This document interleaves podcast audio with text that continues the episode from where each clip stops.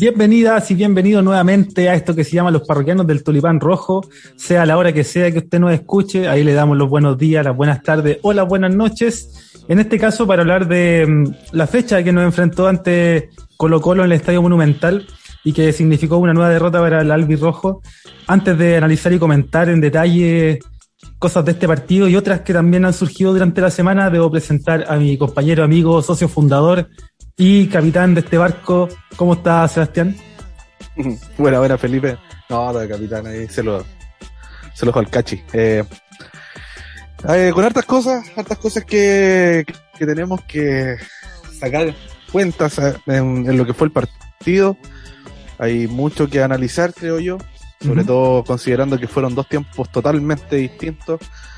Eh, fue el mismo resultado, 1-0 en ambos pero mm, en el juego del Curi eh, se notaron algunas alguna mejorías. Entonces yo creo que ahí vamos, vamos a analizar, vamos a conversar y, no sé, me deja en una sensación como expectante, ni siquiera eh, ni tan optimista, tampoco tan pesimista. Creo que con Palermo estábamos peor, pero estamos ahí y no sé no sé cuál, cuál va a ser la sensación final de todo esto, pero claro, esperando que termine la primera rueda y que podamos traer refuerzo. ¿Y tú, Felipe, qué tal lo viste? Eh, similar, similar. No me deja una sensación totalmente negativa o amarga, sino que al contrario. Eh, me hace pensar en, en, que hay muchas cosas que se pueden seguir haciendo bien y que pueden solo ayudar a mejorar el rendimiento. Considerando que este quizás es el partido en el que más sentimos eh, los jugadores de Palermo. Así como que más que más padecimos en realidad el armado del plantel de Palermo. Eh, porque nos faltaron alternativas muchas, en, muchos momentos del partido distintos, pero también se le suman a eso bastantes particularidades propias del juego que ahí vamos a estar comentando y que no ayudaron a que Curicó tuviera un, mejor desempeño. Pero bueno, parte de la, de la conversación. Y yo te la voy, te la voy a plantear eh, para iniciar con un comentario que yo deslicé en el capítulo anterior, que lo, voy a traer a colación nuevamente, que es el tema de eh, los refuerzos, para empezar, porque entiendo que este es un momento clave para empezar ya a conversar de la del cómo se va a plantear el, segundo semestre, cómo se va a encarar, con qué jugadores van a, se van a reforzar ciertas posiciones. Y yo partí la semana pasada diciendo un central. ¿Qué pasó hoy? Que Galeano, ¿cuánto duró Galeano? Eh, nueve minutos. Menos que yo, pues, Jugando, jugando, por supuesto. Allá. Ah, y, y ahí, pues, ahí, como que Galeano me dio la razón. Siento. Pero sí, sí, mira, la, sensación que me quedó a mí de hoy día, y con eso de los refuerzos, es que necesitamos uno por cada línea de, juego. Siento que nos falta un creador. Eh, Felipe Ortiz eh, no, no, no anduvo muy bien hoy día, se le vio un poco perdido. Eh, tuvo ciertos chispazos, pero no, no, no fue gravitante en realidad. Y, arriba, arriba Venega está muy solo y eh, me gusta mucho Joaquín González, me gusta mucho cómo, cómo entra ese cabrito, le, le mete mucho. yo creo que si Harding era la carta de, de juveniles que tenía que entrar en delantera. Creo que Harding ya pasó a un tercer o cuarto plano en cuanto a los delanteros. Y, y es González la, el, el cambio. Pero creo que nos falta alguien de jerarquía, nos falta como estar más vivo ahí en el área contraria. Pero, pero claro, sí, sí, va, va por los refuerzos y, y, en base a eso eh, hay que hay que ir analizando cómo, cómo se va a armar, con, tú decías con qué jugadores. Tenemos que partir de ver con qué técnico. Y, y esa que sea como la estructura y, la, base general de todo. Sí, bueno, de hecho, em, por ahí conversamos y comentamos esto de los refuerzos pensando en, en que ya se va a ir eh, cada vez planteando más la necesidad de incorporar jugadores para acercar al segundo semestre con informaciones cruzadas. Por una parte, a la espera de, cómo se va a resolver lo del técnico, entendiendo que ya Damián fue ratificado para la primera rueda, pero que eventualmente estos partidos van a servir como evaluación para eh, la postergación de este, de este interinato para ya ser oficialmente el técnico del primer equipo. Em, entonces, claro, ahí queda la primera duda respecto de que si es él quien va a seguir, va a traer los jugadores él, van a ser acordados eh, por quién, únicamente por la gerencia técnica, si es que no es el caso de que continúe Damián Muñoz. Entonces, ya ahí se abre una duda importante, porque nos va a pasar, o eventualmente nos podría pasar lo mismo, es decir, que este, este plantel lo arme un técnico que no va a continuar y que no va, que no va a perdurar. Por otra parte, ya hablando específicamente de la cancha, de, las posiciones y los lugares, eh, para mí clave un central y un mediocampista que tenga ida y vuelta. Eso ya no, creación no, porque tenemos a Nico Núñez que entra y tú lo viste, ya metió dos, tres pelotas con ventaja, eh, supo qué hacer con la pelota, Ursúa dio garantía jugando ahí en el 5 de menos a más, por supuesto, le tocó entrar ahí.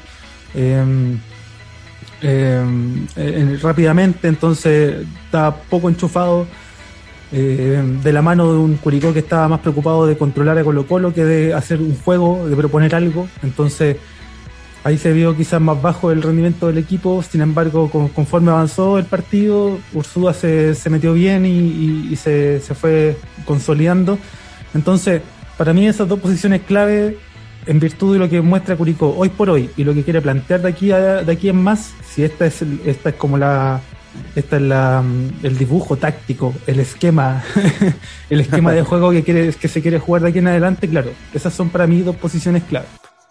Ya, perfecto. Oye, Felipe, te tinca que, que vayamos leyendo los comentarios de, de, nuestros parroquianos y parroquianas y que en base, en base a eso podamos ir deslizando alguna idea y, y generando opinión, porque es súper importante. Yo creo que de partida agradecemos que, que quieran comentar y, obviamente siempre aquí hay cabida para todos y todas que, que quieran hacer sentir como su opinión. Exacto. Y, y bueno, acá, acá está la plataforma. Y también obviamente eh, extendemos esa invitación no solamente a comentar y, y escribirnos si es que quieren participar de, de algún capítulo analizando el partido, eh, bienvenido sea. Siempre lo decimos que quien quiera unirse nos escribe por interno y le enviamos el link de Zoom y la cuota del, de la membresía mensual. claro. Sí, pues y, partamos con, con, un parroquiano que nos, que nos envió varios mensajes candentes al término del partido con, con Colo Colo, que es Andrés Soto, que nos comenta varias cosas. Eh, no solamente en, texto, sino que también en audio, haciéndonos sentir su opinión de, acerca del momento, de lo que ha sido el año también, así que un muy buen resumen en el cual habla de la poca claridad que se ha tenido a nivel dirigencial, ¿cierto? Eh, y cómo a eso ha conjugado para que lamentablemente se estén dando los resultados que hemos tenido. Entonces, en su, en su mensaje lleno de, de autocrítica hacia lo que se ha hecho mal en el club, sumado a aquello que eventualmente se podría hacer bien, ahí valoramos mucho, mucho su opinión. La leemos, te la leo. Dale. Eh, bueno, dice que le preocupa ahora el equipo, que no hay una creación de juego, no hay defensa sólida y, y, por muchos momentos se ve a Venega y Ever perdido en el medio, en el medio perdiendo balones. Entonces este equipo viene mal desde que lo tomó Palermo, cosa que compartimos totalmente y, los números eh, lo avalan. Pero puede ser que no haya hecho, eh, que nos haya hecho el equipo completo. Y así, como vamos, duele en el alma decirlo, eh, bajaremos. Claro, si no mejoramos estas cosas y, no traemos refuerzo de calidad, yo creo, vaya vamos, pero aún hay patria. claro, y, también lo dice, pero queda, queda un poco para salvarnos. Ojalá ocurra y no traigamos a jugadores a darle foqueo y después eh, no comparto podemos, o sea, en, el sentido de que de no traer jugadores solamente a, que se muestren, o jugadores que, puedan ser promesa y no jugadores que sean como calados en, sus puestos. Bueno, y, a propósito de la, de la historia que subimos ahí consultando opiniones respecto de, de bueno, a raíz de todo esto de lo que pasó con Conigle, ¿cierto? Eh, de esta consulta acerca de la grande ausencia y, y comentarios que ustedes nos enviaron, un poco, un poco para el, chiste, ¿cierto? Para la, la talla y, también en serio.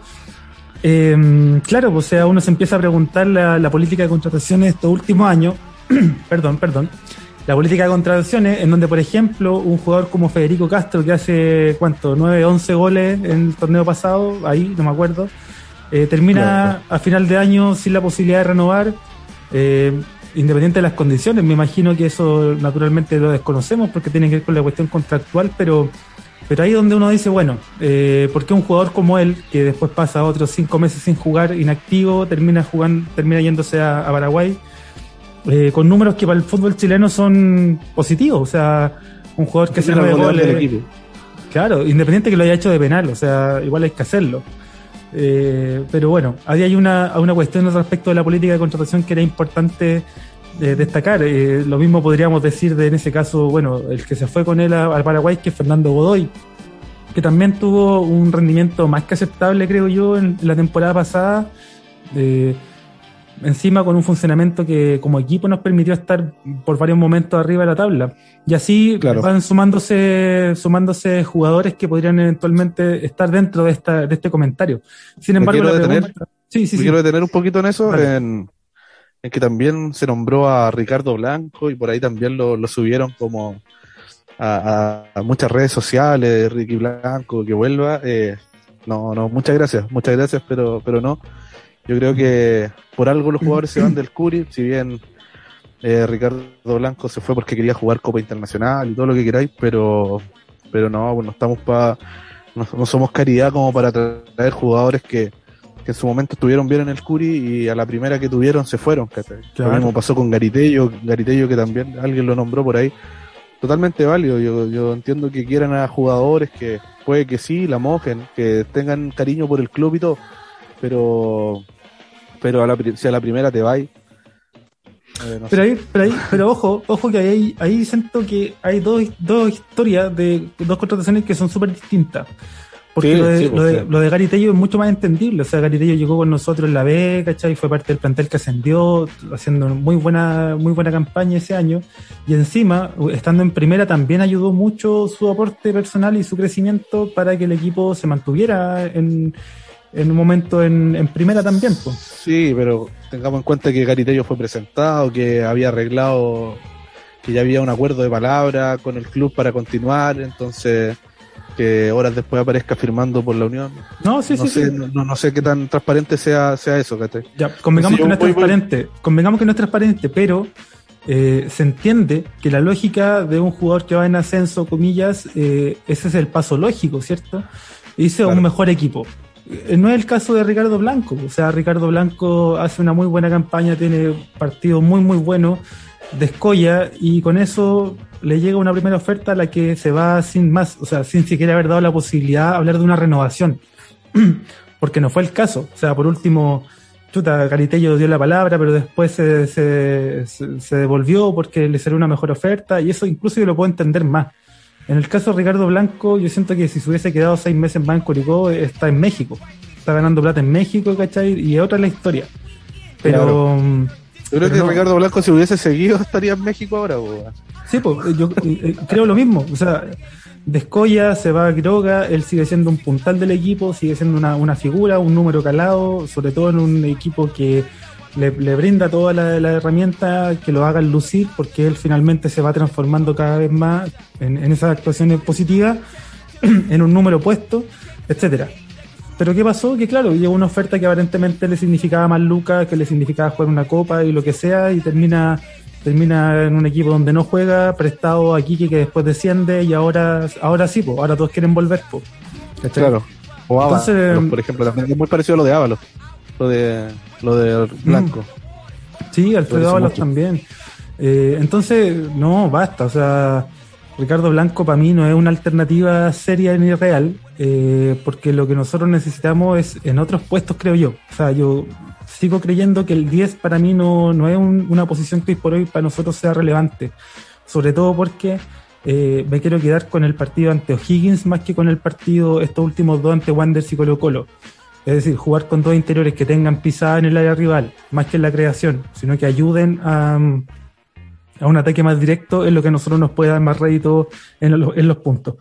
Pero, pero bueno, parte de. claro. en ese.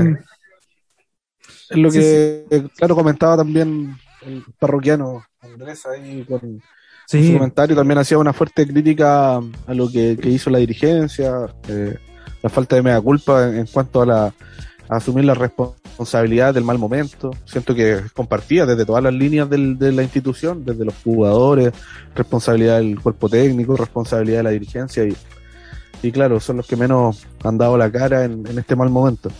Sí, aquí lo, lo, que nos quedó pendiente y me encantaría, y creo que nos encantaría los dos con el SEBA, es que Andrés Soto ojalá tenga la posibilidad de compartir con nosotros un capítulo y que podamos conversarlo esto, porque aquí la pregunta lógica vendría que, bueno, entendemos el, momento y entendemos el comentario, lo compartimos incluso, como bien dice el SEBA, sin embargo, eh, me queda, me, me queda la, eh, la pregunta para hacerle respecto de, bueno, ¿dónde están las cosas sobre las que podemos avanzar? O sea, si estas son, esta es la condición actual, eh, ¿por dónde ve él que son los caminos para poder empezar a ganar esos puntos que nos permitan mantenernos?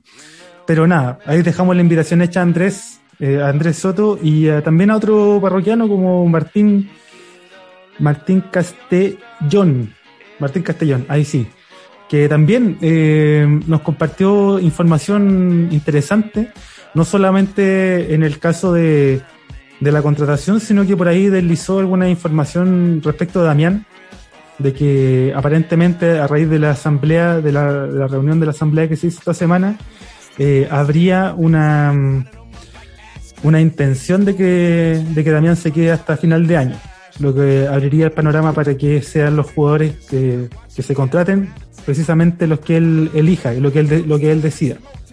Sería lo ideal porque así tenemos ganamos tiempo en, ya empezar a trabajar la conformación de, de, reforzar el plantel para la, segunda rueda.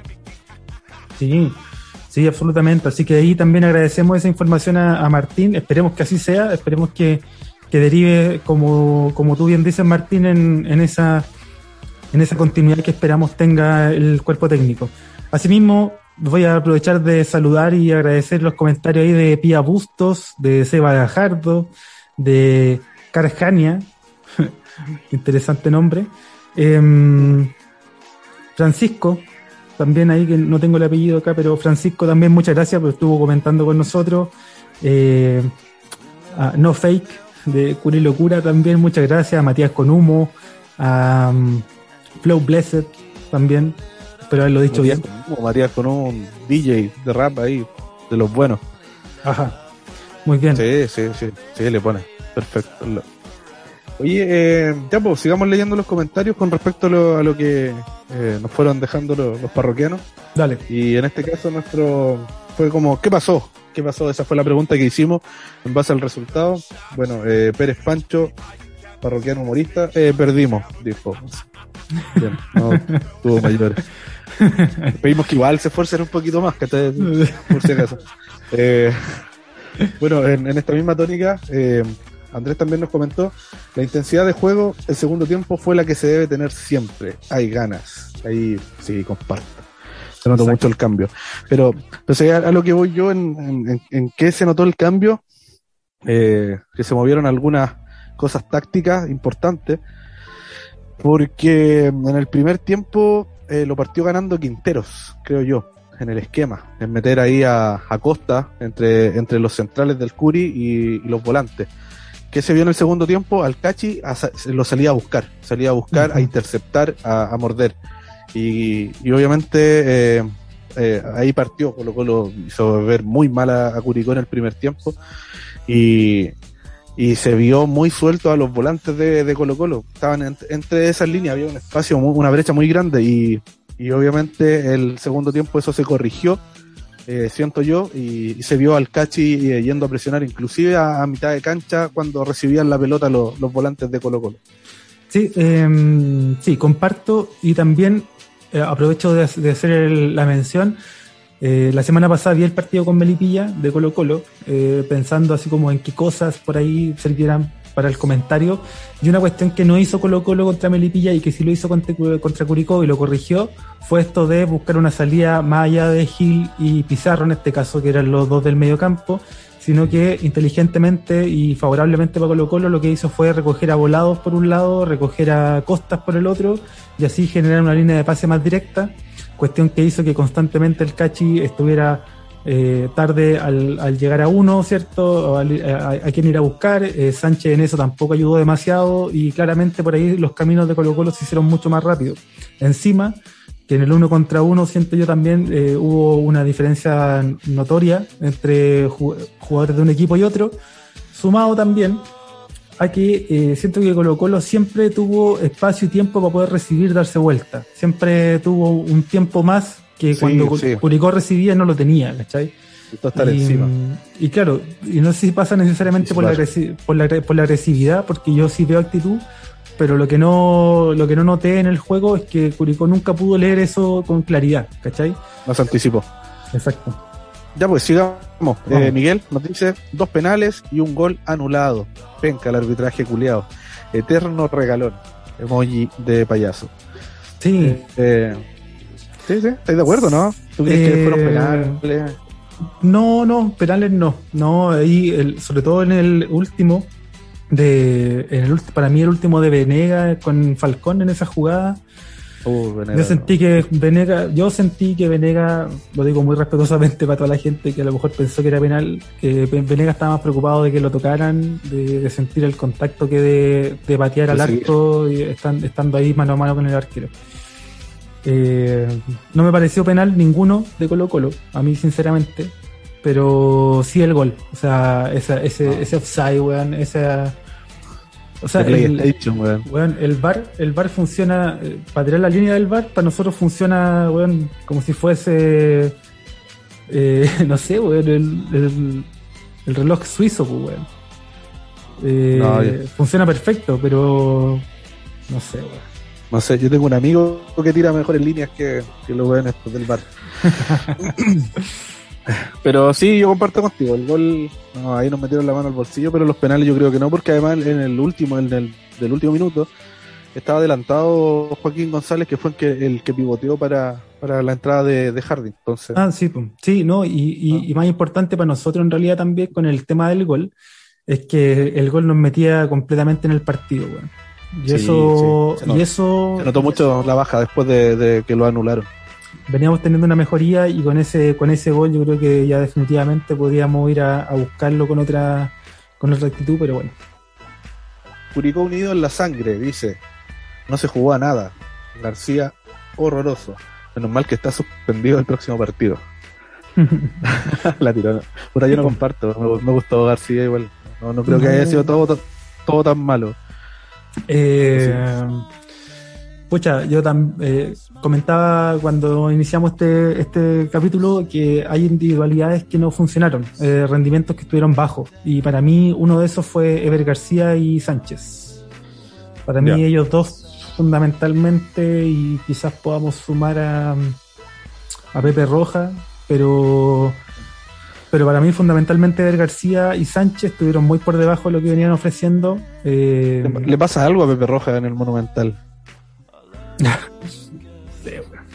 no sé, yo creo que nosotros sabemos de antemano que es lento, sabemos de antemano que él eh, es muy bueno en la salida, es muy bueno para ordenar, es muy bueno en, otras características, pero que para lo que demandaba a lo mejor esta delantera, eh, por ahí podíamos sufrir. Yo creo que lo sabíamos de antemano y sufre. Joel Celis dice: eh, el árbitro más lairón que el Matamba. Matamba Reyes. Pero sí, pues, sí, sí nos robaron. Rodrigo Cabrera dice: hay como mínimo tres cupos de extranjero por liberar. Aún hay fe. Uh, podríamos deslizarla, ¿ah? la, la, compartimos y preguntamos: ¿qué, qué extranjero? ¿Ah? ¿A qué extranjero liberamos? Mm, ya, aprovechemos de comentarlo porque ha sido la noticia de la semana, una noticia triste, un día negro en el que yo me enteré que aparentemente, eh, en palabras de, de Cachi Padre, no, ni siquiera, de don Carlos Textol en realidad, gerente deportivo, hay solo un Cachi, eh, comentó acerca del acuerdo prácticamente ya resuelto entre el club y Coniglio para que no siga siendo parte del plantel. Eh, cuestión que por una parte confirma que yo no, no tengo idea de fútbol. confirma. confirma que ya solo me voy a dedicar a, hacer los perfiles con el mayor empeño posible. Pero, pero no, eh, cierra un capítulo prácticamente un jugador eh, extranjero que llegó con, no con un cartel, yo creo que no, no, no era el caso, pero sí llegó para mí con, con mucho optimismo. Yo, yo confiaba mucho y había confiado mucho en, en que Coniglo era una carta interesante que podía dar resultados. Eh, está además decir ya a esta altura por qué, pero, pero bueno, yo confiaba en eso y sin embargo, bueno, se decidió y se tomó la, la decisión de, de, que no continúe. A ver, otro cupo extranjero que, que, se, que tú liberarías. Ya sabemos que Coniglio no sigue, mm. está más, que más, más afuera que adentro, así que ¿a quién más sacarías de, de los extranjeros del club? Galeano. Galeano, Galeano. para mí nunca fue una real alternativa, es decir, un jugador que, que juegue un partido y que al siguiente se lesione, un jugador que juegue dos partidos y al siguiente no puede hacer alternativa, para mí no tiene que estar. O sea, si Pepe Rojas con nunca hubo regularidad. Si Pepe Rojas con 38 años juega todos los partidos y, y con características más buenas o menos buenas, sigue rindiendo y sigue siendo un aporte puta, de Galeano que tiene es más joven que yo, pues, weón. O sea, Galeano, tiene menos edad que yo y, y llegó lesionado y llegó lesionado y se lesionó apenas jugó. ¿Te acordáis que cuando llegó debutó y todos vimos como, oh, buena, una alternativa, qué sé yo? Y se, lesionó, y se lesionó feo porque estuvo mucho tiempo parado, volvió, volvió un par de partidos, se lesionó de nuevo. No, entonces ya, chao, no, no nos sirve, no nos sirve, no nos sirve. no, no, y no nos sirve, no. Así pues, que yo eh, comparto, comparto. Eh, Galeano el otro extranjero que yo sacaría, pero y yo creo que ahí no, no sé si sacará otro. No, no, no se me viene a la mente otro extranjero que, que a lo mejor pueda estar haciendo tierra. Eh, Alejandro, nos Ah, sí, sí, a, mí se me, ahí me llegó uno, me llegó uno a la mente. ¿Quién? Jerko Leiva, el mexicano ese. Ah. que se devuelva a su país. Muy bien. Eh, Alejandro dice, falta pachorra, jugársela toda. ¿Tú crees que falta actitud en el equipo, no? Para mí faltó actitud en el primer tiempo. Lo que yo vi en el primer tiempo es que Curicó le costó demasiado posicionarse, le, le costó demasiado agarrar confianza. Encima la lesión de Galeano altera porque hace que Ursúa, que no venía jugando con regularidad, tenga que volver a, jugar y con, contra un rival, de, en este caso, de, jerarquía, porque Colo Colo hoy por hoy es un equipo que juega algo, a, diferencia de los Colo Colos que nos había tocado enfrentar tiempo atrás. Em, entonces, sí, me parece que, que por ahí en un primer tiempo, insisto, muy preocupado del rival, más que de nosotros intentar hacer cosas y aún así tuvimos algo, pudimos hacer algo. Eh, un poco más de actitud y yo creo que algo podría haber pasado. El, bueno, el mismo parroquiano Alejandro Montesino nos, nos deja una pregunta, la del Lisa. A ver. Perafán, ¿es más que cerda? Hoy lo que sentí yo. Sí, bueno, yo lo que sentí que Perafán, puta, menos reflejo que, que espejo de baño de cantina, pues, en el segundo gol. Eh, claro. No, yo, yo dije, pero no sé, pensé que había rebotado en alguien, pero no sé. Sí, sí, venimos, hemos venido comentando esto, venimos comentándolo desde el partido con O'Higgins, en que por, lo, por ahí en estos partidos requerimos un arquero que por ahí nos salve una, que de esas dos que van al arco saque una de esas dos, ¿cachai? Eh, porque mm, siento que nos, no somos tan en este partido sí, pero siento que no somos tan permeables en defensa, cierto que podemos con lo que tenemos hacer una defensa un poco más sólida eh, y cuando no tiene un funcionamiento tan acabado en, la última línea, el arquero es a quien eventualmente puede recurrir. Y, y, ahí no, ahí, ahí sí, ahí entiendo la pregunta, y entiendo esta, esto de ponerlo quizás en duda, pero aún así para mí Perafán es más que cerda para responderle al parroquiano Alejandro.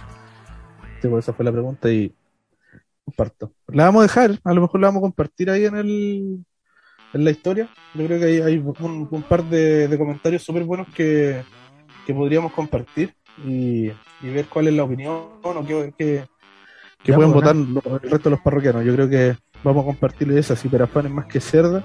Sí, además para, agregarle un poco más de morbo también al tema. ¿Y cuáles serían los, tres cupos extranjeros que, liberarían ahí las personas? Así que vamos, vamos a hacer la lista de extranjeros y ahí que vayan votando. Eh, em, la torta nos dice, el árbitro Cristian Droguet nos saqueó con penales y el gol anulado a Ollars. Bueno, ya lo comentamos, eh, para nosotros los penales no, no fueron tanto. De hecho, si también empezamos a hilar un poco más fino, eh, eh, a Colo Colo tampoco le cobraban un penal. Eh, ese igual también fue muy, muy fino. Y ni siquiera lo reclamó tampoco el delantero de Colo Colo. Entonces, mm. nada, nada. Mañana a las 9 abren la FIFA y y voy a hacer el trámite por con clave única también. No, ¿qué vamos, ¿qué vamos a hacer si, al final? Lo del gol, sí. Yo creo que lo del gol aquí la torta tiene mucha razón mm. eh, en, comentarlo y en ponerlo sobre la palestra porque tal como lo dijimos, el gol cambiaba totalmente el partido. Y de hecho se notó una baja anímica en el, en el equipo después de, del gol anulado. Así que sí. se, recoge esa opinión. Y por último, Panchito Zúñiga nos dice, un mediocampo pobre, delanteros tenían que bajar a buscar balones al medio campo. Sí, sí, sí, también. Sí, también tiene mucha razón ahí Francisco, me imagino, Panchito. Eh, claro, o sea, a Venegas lo vimos ahí constantemente echado atrás para poder conectar con, la banda derecha, que es la que hizo más daño, con, con Carlos Espinosa, con, con Byron, que Byron solo ha mejorado el rendimiento, entonces eso es una buena, una buena cuestión, una buena noticia. Pero, pero sí, o sea, lo de Venega ya lo hemos comentado antes, o sea, hemos, ya hemos hecho en innombrables, en incontables, perdón, ocasiones hemos hablado de, la pachorra que tiene para jugar, de, de, lo, de lo bien que, se le ve la camiseta porque la moja, porque se recoge, porque puja, porque va, pelea y todo. Eh, sin embargo, claro, el mediocampo es pobre porque no tenemos alternativas, no para crear, no, pasa, creo yo, por el último pase. Yo creo que pasa por una por ser un, mediocampo más robusto, que en momentos se adueña del partido, que es lo que Colo Colo sí tuvo, ¿cachai? Colo Colo sí se adueñó de la mitad de cancha y por ende pudo hacer un partido mucho más favorable para ellos. Claro, y, y, en, ese sentido también eh, se notó el, cambio en el segundo tiempo, donde, como lo comentábamos, el Cachi salía a presionar a la mitad de cancha eh, a tratar de anticipar, entonces ahí se vio como un, un mediocampo un poco más poblado de Curicó Unido, donde sí le quitamos la pelota a Colo Colo y pudimos generar mayores ocasiones, más que el primer tiempo por lo menos. Pero ahí la pregunta, Seba, te, consulto, ¿pasa porque Curicó mejoró su nivel en esa zona o en esos, en, esos minutos del segundo tiempo o eso, esas partes del segundo tiempo? ¿O también pasa mucho porque Colo Colo decae?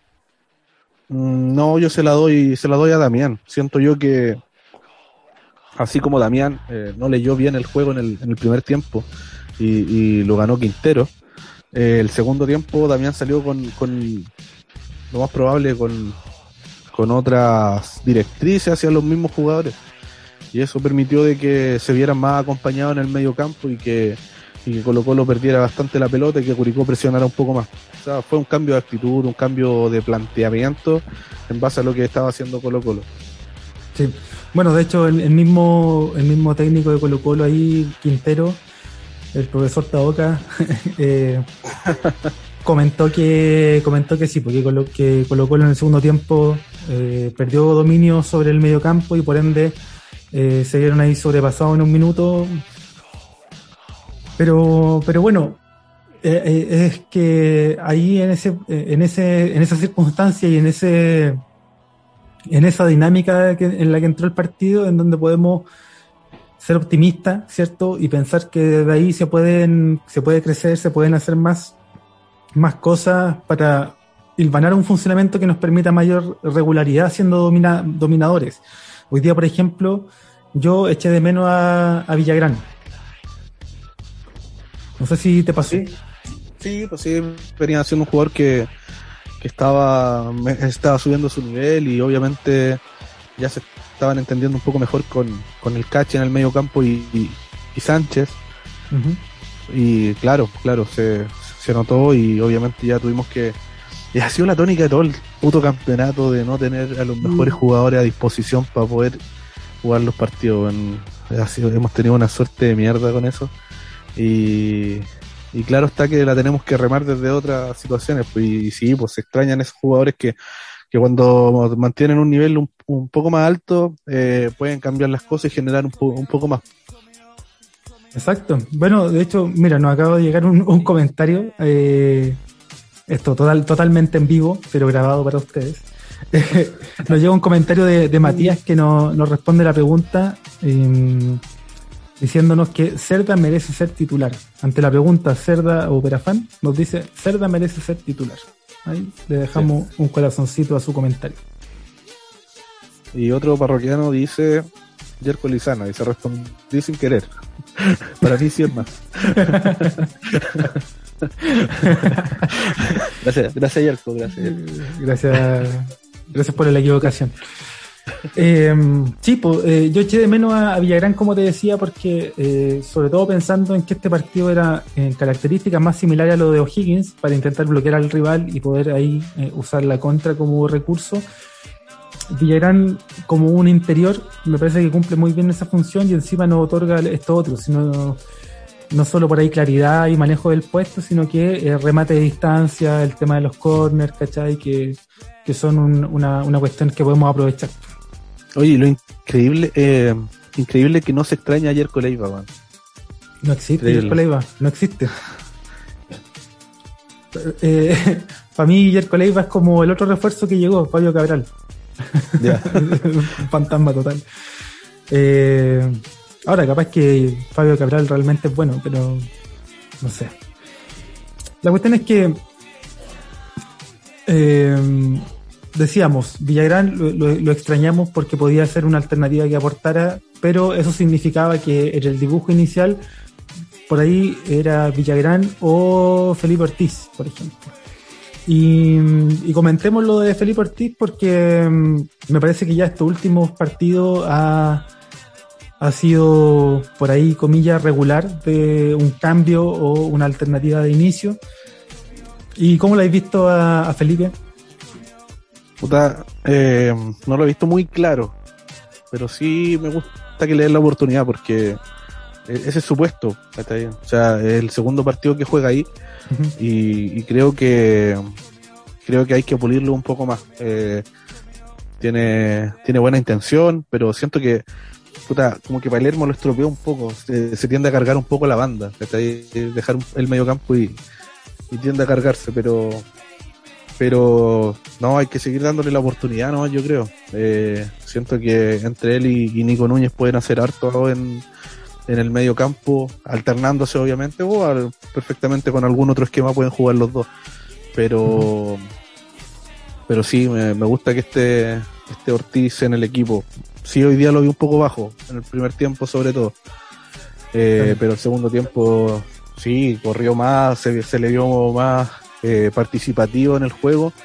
Y, convengamos también de que eh, el, el, hecho que se, que se haya visto un poco bajo era porque muchas veces Curicó eh, abusó del pelotazo, entonces estábamos tirándole melones, zapallos, sandía a Venegas para que tratara de hacer algo, entonces tampoco fue como que que pasara la pelota por el medio campo de Curicó, también teniendo en cuenta la presión que estaba ejerciendo Colo Colo. Entonces fueron muchos factores que, obviamente te generan esa, esa sensación. Sí, sí, coincido. Comparto incluso el hecho de que el, rendimiento de Felipe Ortiz por ahí, lo que nosotros esperamos o, que hemos visto en él, eh, se ve, se ve, no sé poco porque también eh, Curicó en este partido estuvo por muchos momentos más preocupado del rival, de contener, ¿cierto? Contener esas individualidades que proponer, entonces ahí claramente no luce. Sin embargo, la pregunta me parece que es de cajón y te la, te la hago una, una pregunta difícil. Si el, el, en los minutos de sub-21 hemos estado al debe, hemos estado bajo, ¿cierto? Y se tienen que recuperar y de aquí en más eh, apostar mucho más firme a un sub-21 desde el arranque. Dado que el plantel que tenemos y todo lo demás, hoy por hoy sabemos que eh, los sub-21, los eventuales sub-21 son Felipe Ortiz y Joaquín González. por ahí se mete Harding como alternativa. Sin embargo, son ellos dos, diría, los más probables sub-21. ¿Harding todavía suma o no? Sí. Sí, creo que sí. Ya. En ese caso, ¿es Felipe Ortiz o Joaquín González? Eh, Felipe Ortiz. Oh, mira. Interesante. Yo diría Joaquín González. Sí, me gusta Joaquín González, pero. Eh, a ver. Bueno, hoy día fue, fue más cargado la banda, de Forever. Y creo que también hizo, tuvo buenas cosas ahí interesantes. Pero no sé si es más que Ever en el mano a mano, que está ahí en el tú a tú. No lo sé. O sea, que el Ever, el Ever que vimos hoy día. Ah, sí. Creo que sí. Para mí, el, para mí el sub-21 me gustaría verlo titular a Joaquín González. Me parece que por ahí parte de la estrategia es que él, al ingresar, al ingresar desde la banca, ya con, el partido avanzado y con el trajín de los laterales, ya sea por derecha o por izquierda, puede hacer más daño, puede ser más, más encarador, ¿cierto? Puede ir a buscar ahí el, el, duelo frecuente. Me, me, gustaría ver cómo, cómo luce en un partido titular, en, en ese mano a mano, etcétera.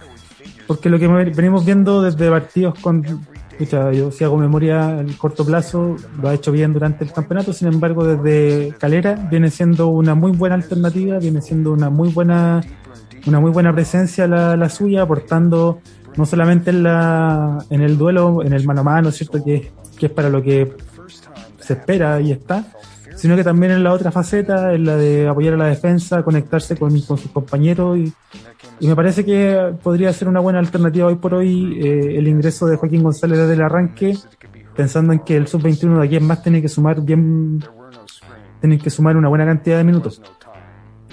Queda, queda mucho, queda mucho minutaje por sumar y, es necesario que estos jugadores, ya sea Joaquín o sea mm, Felipe, eh, tengan la confianza para, para que puedan trabajar como titulares en todo momento. ¿cierto? Que por, ahí va la mano. Eh, oye, nos llegó otro comentario. Dale. Felipe Paz. El equipo peleó mucho el partido y a pesar de que perdimos se evidencia una mejora considerable. Sí, sí, yo creo que estamos mejor de, cuando estaba Palermo. Eh, al, menos se, ven se ven algunas algunas condiciones de juego distintas y obviamente también se nota que el camarín está está más suelto en ese sentido. Yo creo que ya el hecho de que se haya ido Palermo es una mejora. Y, eso se ha ido, se ha ido notando en, el transcurso de los partidos. Yo creo que es un equipo que está en rodaje. Lástima que, estemos en rodaje ahora, eh, faltando fechas para el término de la primera rueda. Pero es por, por, el cagazo que nos dejó Palermo. O sea, el, equipo que tenemos, el plantel que se armó, eh, todo ese cagazo eh, de alguna manera se está tratando de tapar ahora con lo que se tiene, con lo que se puede. Claro, ahí en ese sentido también, eh, sumando a esas cosas, a ese optimismo, me parece que lo de, ya lo, ya lo comenté, sin embargo, quiero profundizar un poquito en eso, lo de Byron Oyarzo, que sacando ese primer tiempo en el que no pudimos proponer demasiado y que a pesar de eso, insisto, tuvimos un par de jugadas que por ahí generaron peligro, eh, hizo un muy buen partido, eh, encarando, siendo alternativa de descarga, por momentos eh, ayudando ahí a conectarse con, con Espinosa, con Venega, siendo un agente ofensivo que fue eso, o sea, que fue un agente ofensivo, en definitiva. Importante tener jugadores encaradores en los equipos. Sí, bueno, sí, sí, sí, que pueden hacer una diferencia en el 1 a 1. Eso es súper importante y sobre todo con, con, Byron que puede no solamente eh, en el duelo individual, sino que también en un arranque, arrancar hacia, hacia la banda o encarar eh, eh por el interior, etcétera, también muy interesante su aporte, lo hemos, lo hemos visto contra O'Higgins, contra Wanders y ahora también ya mucho más consolidado, mucho más lucido. Y lo de Ever también, pues, o sea, nos preguntábamos el, partido pasado, bueno, ¿qué, clase de jugador es este que, que no habíamos visto, que contra O'Higgins también despuntó, que hizo una diferencia. Hoy día estuvo bajo, pero son jugadores que se están recuperando, que están recuperando nivel, y eso confianza sobre todo. Y confianza. Claro, o sea, lo mismo pasa con Ursúa. Ursúa, que con Palermo no están en las cómicas, ¿cachai? Solo para Copa Chile, eventualmente para probar ahí como alternativa. Puta que me gusta Ursúa, weón. Súper bien, pues, weón. Súper A mí bien. me gusta Ursúa. mucho Ursúa, weón. Para mí él debería ser el próximo capitán del equipo después que se vaya el Cachi, weón. Me gusta mucho cómo juega Ursúa, de verdad. Mm. Y, y esa, esa personalidad que tiene el tipo, eh, yo creo que me, me dejó la imagen de Ursúa eh, del partido contra Ñublense, de cómo entró, de cómo retó a los jugadores, cómo trató de levantar el ánimo del equipo. Fue el partido culiado, desastre. Y claro, pues, entonces eh, esa imagen me quedó, así como también me quedó una imagen hoy día de Leandro Venegas, minuto 94, corriendo al, al arco curicano a defender. Sí, sí, o sea, La imagen también me quedó. ¿qué más, qué más podía, qué, qué más podemos agregar de lo de Venega? Ya lo habíamos destacado. Le dedicamos el nombre de un capítulo, precisamente en su eh, en su honor, digamos, por, eh, por lo que defiende la camiseta, por lo por lo buen profesional que es dentro de la cancha y fuera de ella también. No tengo muchas dudas, eh, tampoco tengo certezas, pero pero a partir de lo que veo en él en cancha, no sé, me la juego con que un tipo que, que está constantemente preocupado de que, de que salgamos de este momento, de empujar para adelante, de, de ir con ese optimismo y con esa fe de que se puede. Eh, ha tenido gol, entonces también se le han ido dando las cosas. Yo siento que una cosa que, una de las cosas que no ha jugado muy en contra este año ha sido el tema del público, ha sido el tema de, de la gente en el estadio. Porque estoy seguro, o sea, seguro dentro de esta ilusión que, que me es imaginar que hubiese sido con público, que de partida Palermo no pasaba del partido con Ñublense, habiendo público, eh, habiendo gente en la cancha, que mm, a eso un par de partidos en los que se podría haber dado un extra. Y esto está graficado en una entrevista que, que leí hace poco. Yo consumo en YouTube esto de la media inglesa, no sé si lo cacháis. Sí. Veo videos de la media inglesa y súper interesante la historia de los equipos y todo. Y hasta, poco, hasta hace poco se ha sumado un jugador que, estuvo, que está retirado que se llama Andrea Orlandi. Seguramente lo habéis visto entrevistas de él. Y le preguntaban precisamente esto, pues, de la relación de los jugadores con la, con la hinchada. Estamos hablando en este caso de jugadores que se desenvuelven en medios mucho más, eh, con mucha más prensa, mucho más masivos como es la, la liga inglesa, ¿cierto? Que tanto en primera como en segunda, tercera y cuarta siguen siendo clubes de mucha televisión y con mucha con mucha prensa, pero bueno, es lo que comentaba esto de que el público, cuánto incide el público, la gente en cancha en un partido y él es no es tribunero, pues, no es vende humo, te dice, honestamente sí, pues, eso sí se hace sentir. pues. Y sí es importante para el jugador cuando está ahí en el minuto 90 y la gente te, te- te grita y te sigue apoyando y te, y te sigue empujando hacia adelante, y eso el jugador lo siente. Entonces, insisto, en esta, en este comentario que es súper imaginario sobre una cancha llena, imaginaria, como diría el poema, tiendo a pensar de que eso podría haber sido un aliciente importante.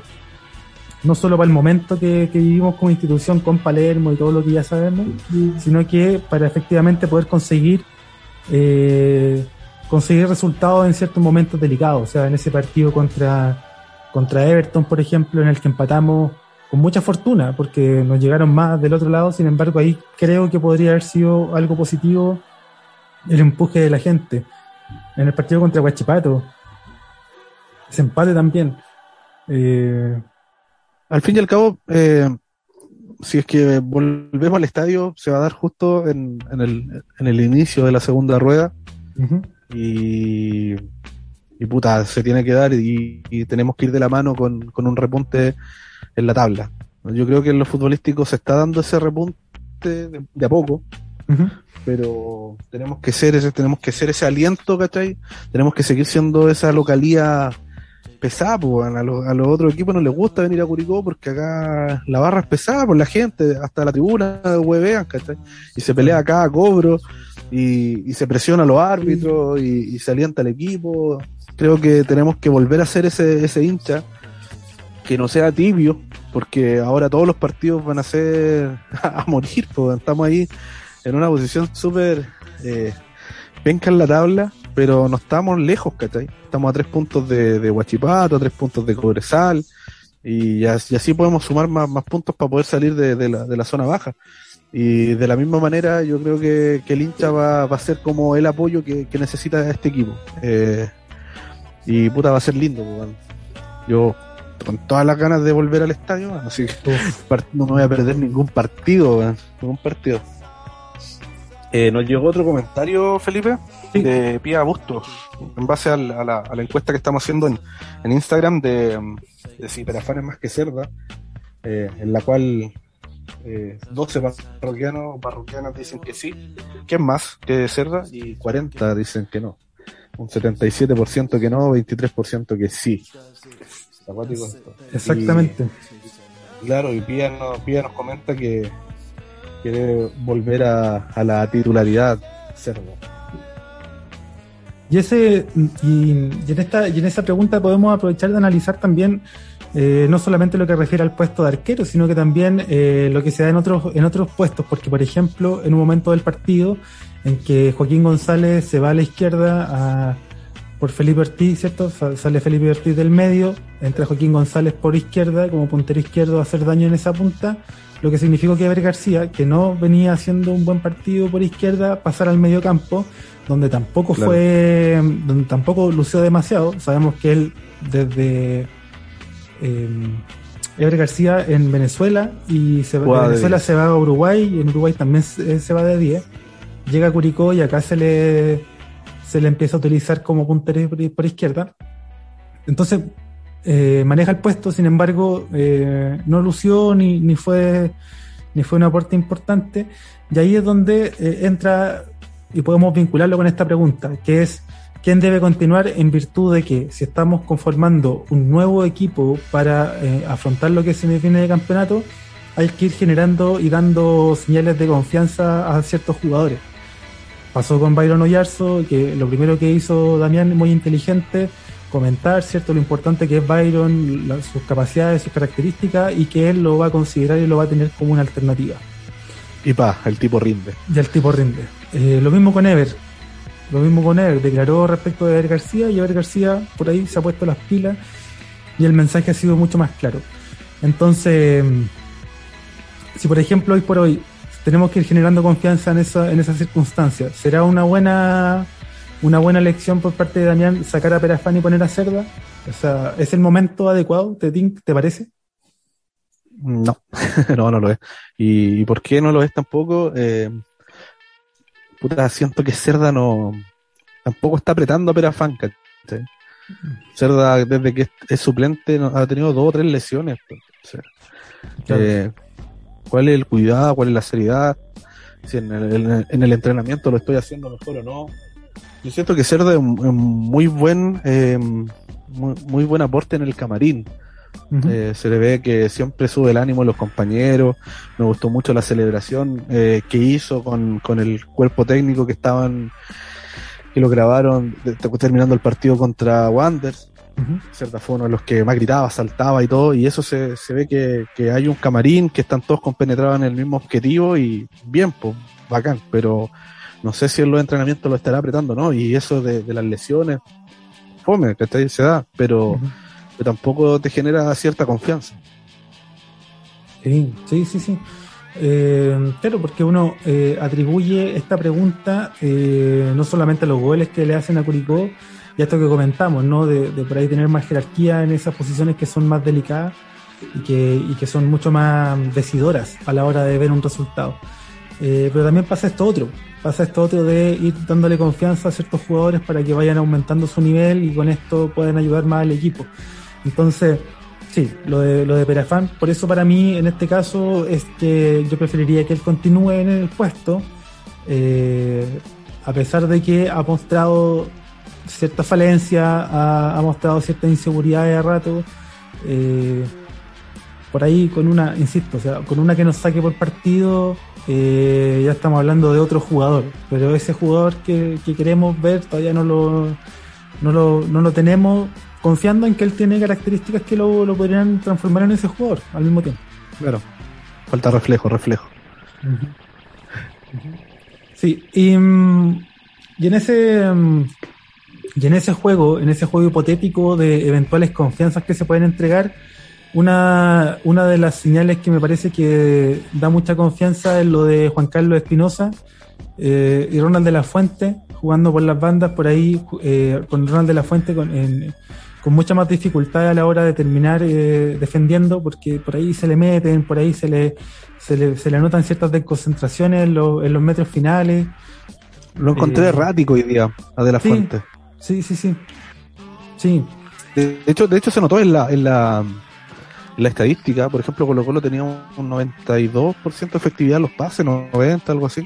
Brigo tenía un 74. Entonces, claro, eso también dice mucho de, del rendimiento de hoy, porque tampoco se dieron las cosas.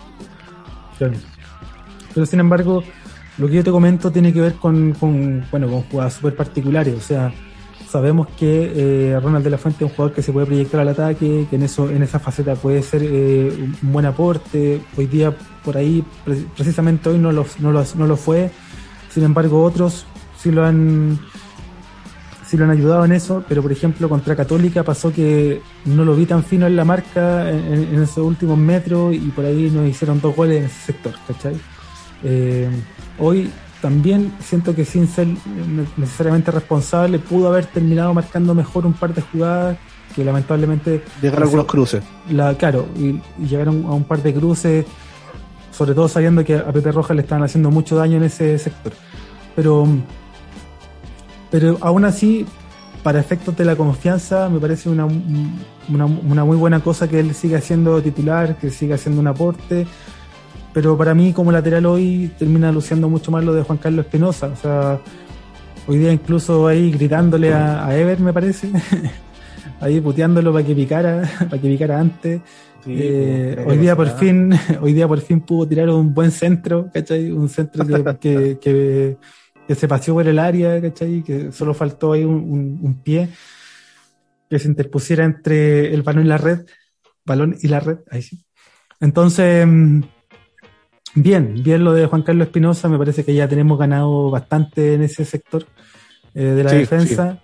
y, ahí es donde yo digo, bueno, con un central de mayor categoría acompañándolo, eh, cerramos ese sector, pues, ¿cachai? Eh, para mí el, el, central tiene que ser el cachi y alguien más, pero ese alguien más tiene que ser un refuerzo. Y, y por eso lo digo, pero pero nada, buena noticia lo de lo de Juan Carlos Espinosa, destacamos lo de Ursúa, Ronald de la Fuente ahí con buena y mala, esperemos que, se confirmen y se, y se afiancen las buenas. Y, y por ahí va, por ahí va. Ahora, ya que estamos hablando de refuerzo y hablé solo yo, pido las disculpas. Eh, Seba, ¿dónde hay que reforzar? ¿Dónde hay que traer? Defensa, mediocampo, ojalá un volante mixto y y delantera. El tema es que, claro, ya tenéis dos, tenéis dos cupos nomás. No, no, no, hay más porque ya está Fritz. Sí, Felipe Fritz. Se supone que él va a ser como en la delantera, pues va, va a estar apoyando ahí en punta. Ah, sí, pues lo de Fritz, eh, él es puntero. Neto, puntero neto por izquierda. No, no se desempeña en otra función que no sea esa. Ya. Claro, entonces, en este caso te quedan dos opciones y puta, yo sí traería un 9, weón. Yo sí traería un 9 y te traería un. Puta, no sé si un defensa, pero estoy entre la duda si traigo un medio campo o, o traigo un defensa y el medio campo ahí le, doy la, la, confianza a Ursúa. Pero no sé, no sé, está difícil. Mira, cuando se hablaba de este, cuando se hablaba del acuerdo para que Coniglio me, duele, me duele, perdón. Eh, cuando se hablaba de esto de la, recesión del contrato por parte de, Coniglio, eh, era que también en ese comentario del gerente técnico se hablaba de un 5, de, un 5 que aparentemente es extranjero. Ya. Entonces, claro, responde un poco a lo que veníamos conversando. O sea, si ese 5 de categoría indica que. Yo entiendo 5 como el de corte. No sé si estamos en la misma página, ¿sí? Estamos hablando de lo mismo. El 5 es el, corte, entonces se supone que Ursúa sería una alternativa, pasaría a ser alternativa y que Villarán, Sánchez Jerko Leiva vendrían a ser como esos jugadores que irían en el medio campo, sumado a Nicolás Núñez, a Felipe Ortiz, que cumplen también minutos por esa por ese sector. Em, y yo siento que es el mixto el que nos falta. Y coincido contigo ahí lo del mixto. Pero. Que, sea más polifuncional, pero sí, sí, está complicado. Y salir al mercado y, y traer, un, traer un jugador calado, yo creo. Bueno, de partida no tiene que ser de acá. De la B no. O sea, no, me arriesgaría trayendo un jugador de la B a, experimentar en primera división. Eh, pero ahí también, ahí también donde volvemos a lo del comentario respecto a las políticas. O sea, por ejemplo, hay, hay equipos que acá en Chile y en otros lugares tienen como política la contratación de un jugador de una categoría más baja, pero que sea el mejor de su categoría, en su puesto, ponte tú. Entonces, ese tipo de cosas yo siento que no las tenemos. O sea, nosotros hemos traído, hemos estado trayendo jugadores de otro equipo, eh, jugadores por ahí, eh, sobre todo, sobre todo desechados de otro equipo, porque si somos realistas, mirando solo la historia reciente, o sea, Federico Castro era ultra banca en Palestino, ah, tiene buen rendimiento en Curicó, pero es ultra banca, no considerado por Ivo Basay. Em, eh, eh, Godoy, Fer Godoy, banca ah, en pues, talleres. No, Godoy era titular, de hecho eh, los hinchas de talleres no, la pelearon porque porque no querían que se viniera, pues, no, sé, pero, pero, pero en el último momento, estando allá, no, estaba jugando. Un jugador no sale siendo titular, Ya. Eso, generalmente no pasa. Eh, ¿Quién más? el que te iba a contar que se me fue ahora. Felipe Barriento llega, se muestra como una, un jugador interesante en los partidos en los que se desempeña, sin embargo, un jugador desechado de Deportes La Serena. Eh, y así podemos seguir y, sumar, ¿cachai?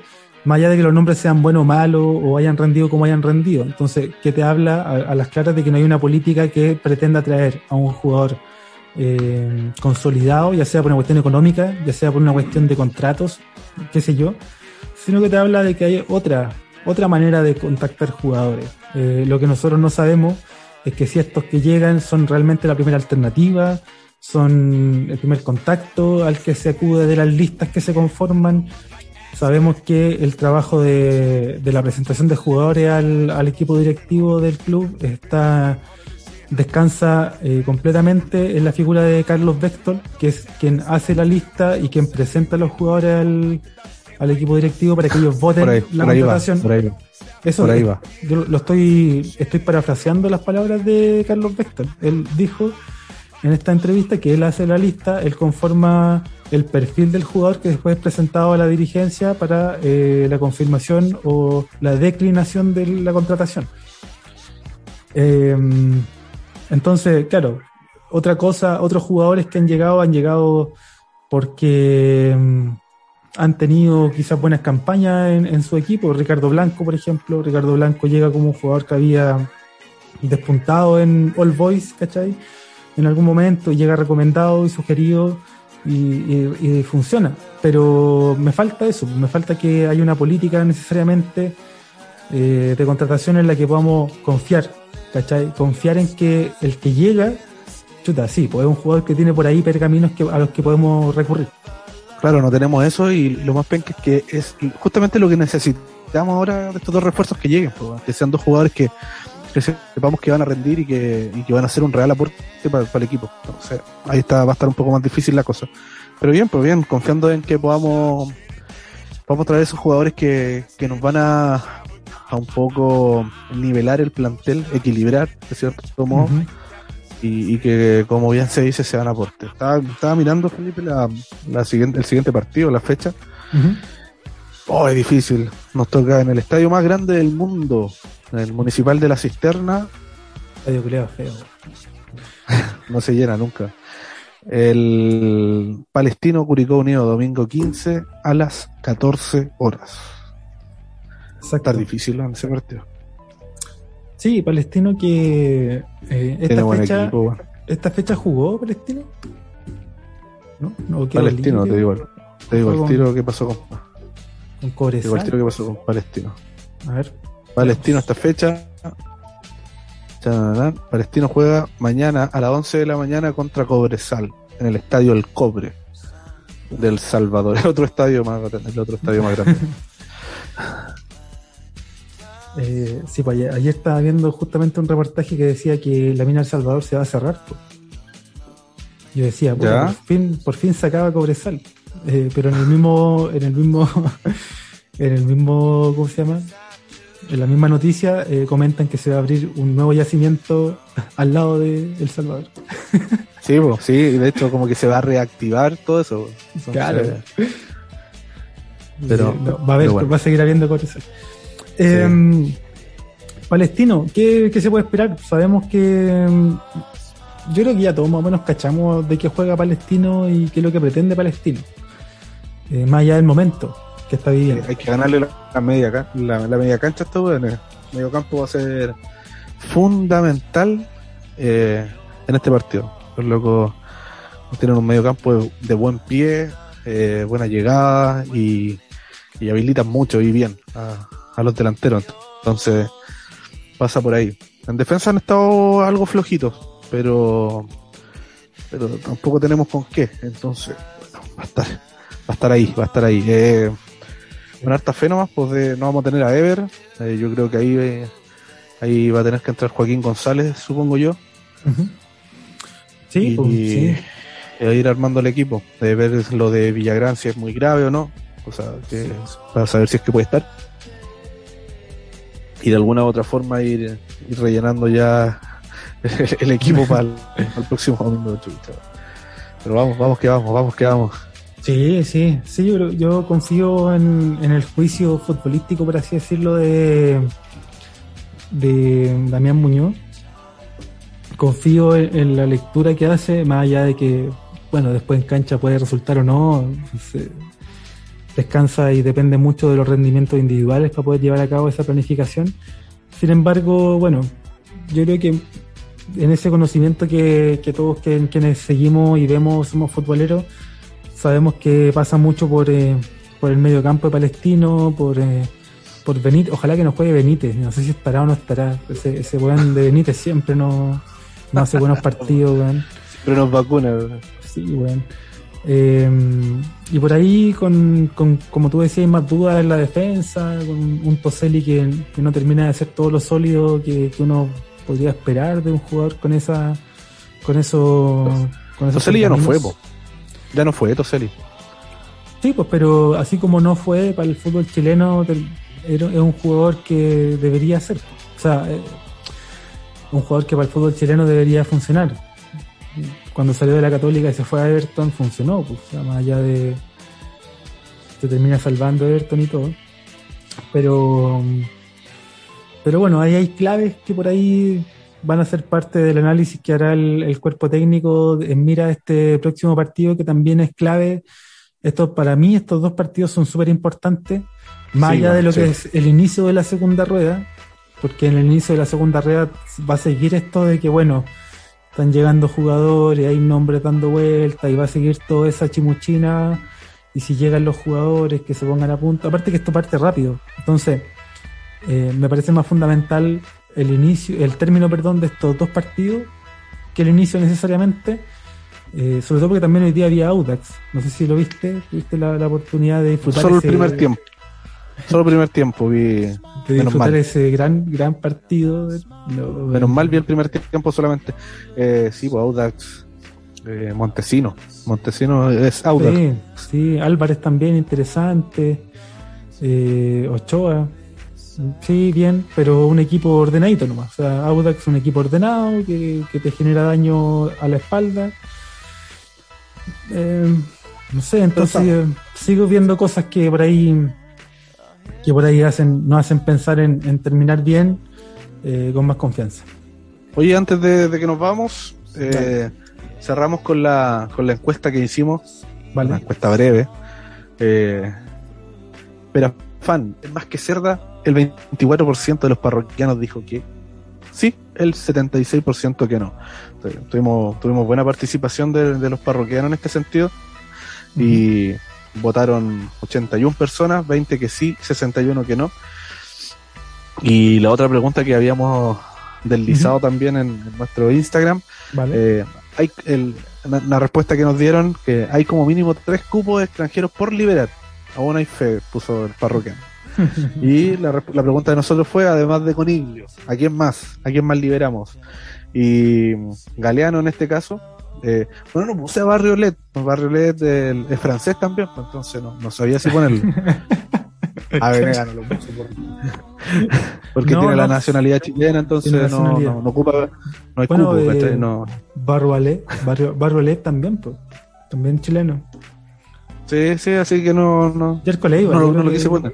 Insisto con que Yerko Leiva es el otro grupo extranjero. Galeano, 31 votos. Ah. Sánchez, 5 votos.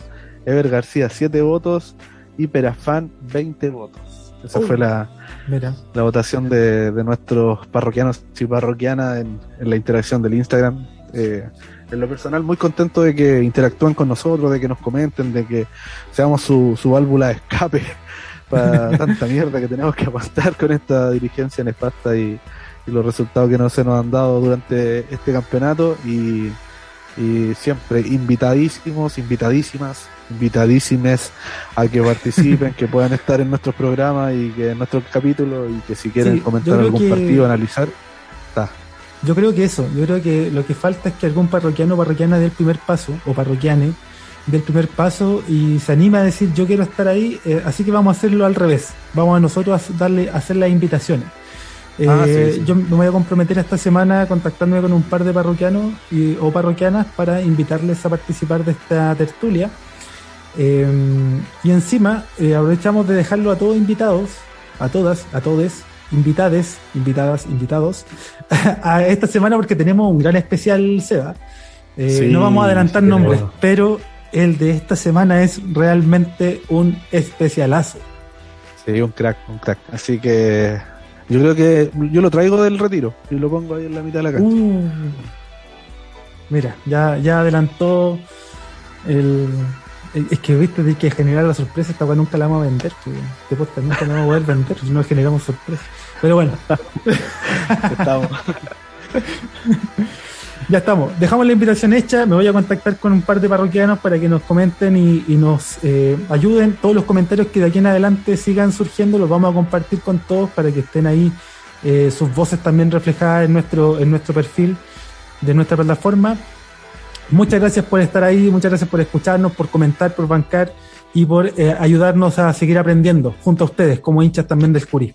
Que estén muy bien. Y vamos que vamos. Aguante el Curi, compa. Chau, chau. Aguante el Chetumare. Buena semana para todos. Que estén bien. Chau, chau.